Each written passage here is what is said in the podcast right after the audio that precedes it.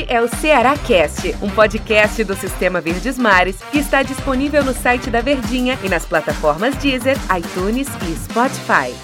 Olá, meus amigos, um abraço para todos vocês, sejam bem-vindos. Estamos começando aqui o nosso Ceará Cast depois do jogo, né, do Atlético Paranaense. Um abraço para todo mundo que está nos acompanhando e que sempre nos acompanha aqui diariamente, né? O nosso podcast está aqui todos os dias na sua plataforma de música de sua preferência, no Deezer, no iTunes ou no Spotify e claro também no site no aplicativo da Verdinha. É sempre muito bom ter a sua companhia, embora algumas vezes, como é o caso de hoje, como é o caso do episódio de agora, não seja um assunto tão agradável assim para a gente conversar, não é um, um, assunto tão atrativo assim, mas faz parte do futebol. A gente estava numa sequência muito boa, falando dos últimos quatro jogos em que o Ceará não, tava, não tinha perdido, né?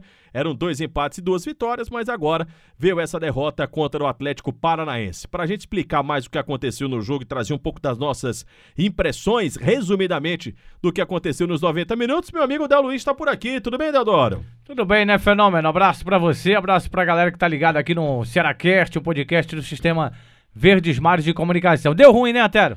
Deu ruim. Não deu legal, não, viu, Del Luiz? Não deu legal. E eu, assim, é, é, é, é, seria até, como é que eu uso a expressão aqui, leviano de nossa parte, Del, a gente chegar e dizer assim, foi por isso, pum, né? E jogar uma responsabilidade. Mas jogador, dirigente, técnico de futebol, todos eles têm as suas responsabilidades. Aliás, cada atividade econômica, né, cada atividade profissional tem suas responsabilidades. E o, no time de futebol é do jogador, é do treinador, é do dirigente. E o Thiago Nunes chamou a responsabilidade, pelo menos na minha opinião, quero saber a sua, Del Luiz, grande, quando ele faz uma alteração no time dele. E ele faz alteração por querer. Claro que ele não tinha, por exemplo, o Jael, né? Mas aí ele tinha um substituto que, em primeiro momento, ele até estava preferindo, né? Quando ele chegou o Clebão ao Jael, depois o Jael ganhou a posição de titular. E aí, qual foi a responsabilidade que ele chamou? Ele chamou a responsabilidade de alterar o jeito, digamos, de jogar do time do Ceará.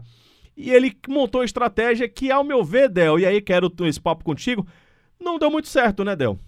Já tinha tentado, né? Já tinha tentado uma vez essa estratégia com três, com três volantes e foi contra o Juventude, quando o Ceará foi muito mal. Mas daquela vez ele colocou o Kleber para jogar, né? Ele começou com o Clebão jogando, né? Contra o Atlético Paranaense, ele tentou, mas mais uma vez deu ruim, mais uma vez deu errado, o Ceará não conseguiu vencer. Aí você falou da responsabilidade, claro que ele tem a responsabilidade dele, claro que alguns jogadores também têm a responsabilidade em campo, né? Mas, Antero, o Ceará no final do jogo reclamou muito da arbitragem. Será que a Foi. arbitragem também teve responsabilidade no jogo? Pelo Cara, menos pro lado do Ceará, sim. Né? É, a arbitragem, como um todo no Brasil, ela é muito difícil, né? A arbitragem brasileira ela é muito. Todo jogo tem. Todo jogo tem. Se a gente for é, parar para reclamar da arbitragem, a gente vai falar desse assunto todo jogo. A expulsão do Fernando Sobral não teve maldade, mas ele chega duro no tornozelo do jogador, entendeu? Teve uma reclamação de um pênalti do Renato Kaiser, eu acho que não aconteceu. O Mendonça, por exemplo, reclamou de um lance que eu acho que ele foi o principal culpado. Não houve nada. Não houve nada no lance lá, entendeu? E ele, ele deixa o Pedro Henrique passar e fazer o gol de cabeça.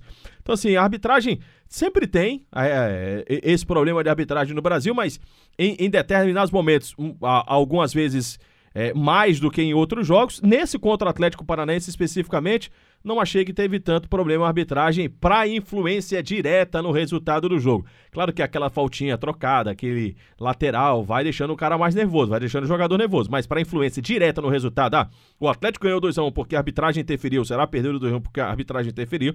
Não entendo assim não, viu, Da Luiz? É, mas aí os caras ficaram reclamando Pra dar a entender até que a arbitragem teve. Eu, eu acho que não. Até, o lance do Mendonça eu até disse no ar, na transmissão, né? Na hora você falou lá. Se não houve nada, cara. O Mendonça era pra ter, pelo menos, fustigado um pouco mais, tentado impedir que o cara do, do Atlético cabeceasse a bola por ali.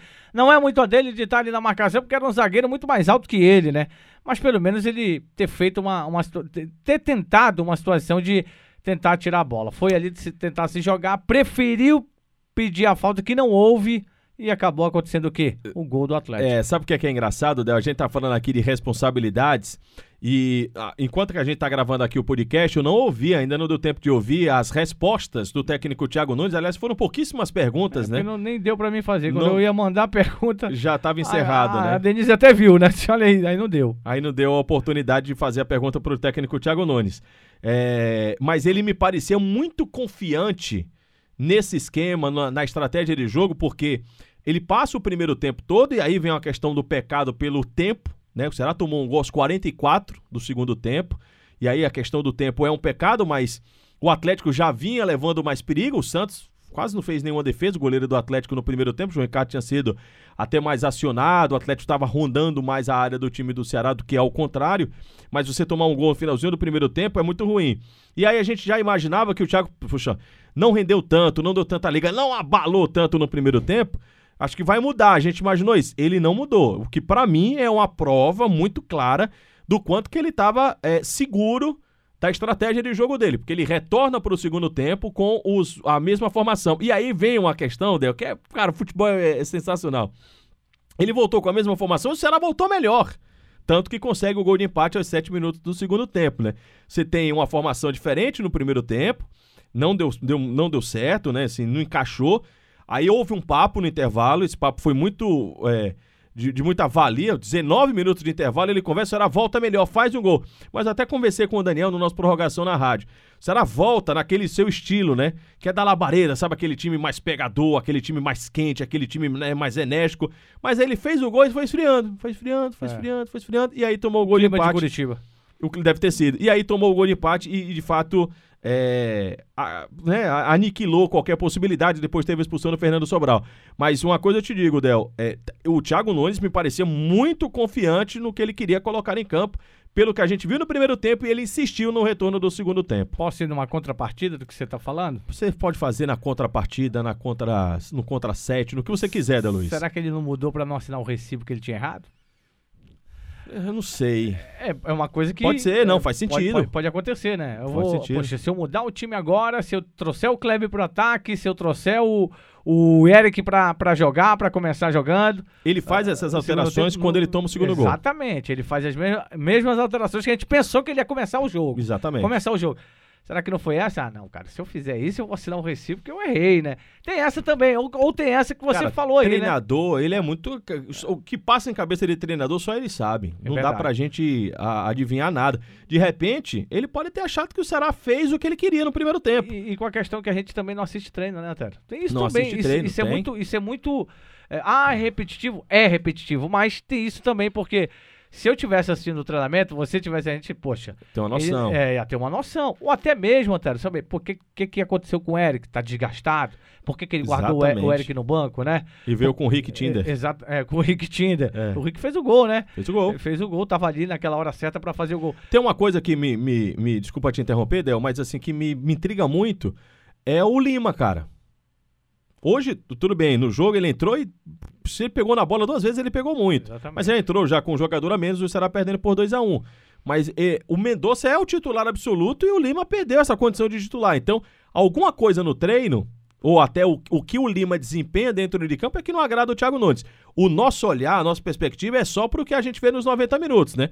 Algumas vezes a gente pode até ser injusto com o trabalho do técnico. Poxa, mas porque no treino não era assim. Mas infelizmente, ou felizmente, na verdade, infelizmente, a gente só tem o jogo para observar. A gente só pode se ater no que a gente vê nos 90 minutos. O que eu queria te explicar em relação ao, ao, ao, ao Mendonça e ao Lima, né? Especificamente esses dois jogadores é que o Thiago já deu umas entrevistas, até ele disse: Olha, eu gosto de amplitude, eu gosto do jogador que joga mais aberto, que abre espaço. E o Mendonça dá essa condição a ele.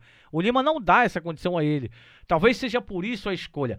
Até, até pensando um dia desse, eu pensei: se o Ceará estiver vencendo o jogo 2, 3 a 0 ele vai colocar o Lima com mais tempo, mais minutagem no jogo. Enquanto o Ceará está tentando vencer o jogo, ele mantém o Mendonça. É impressionante. Se você perceber como o Mendonça está ganhando muita minutagem com o técnico Thiago Nunes, acredito que por essa, essa amplitude, essa profundidade que o Mendonça dá mais aí para o time do Ceará. Acredito que seja isso. Bom, é o seguinte, não era um resultado que estava também fora de qualquer prognóstico. Ganhar do Atlético Paranaense lá é muito duro.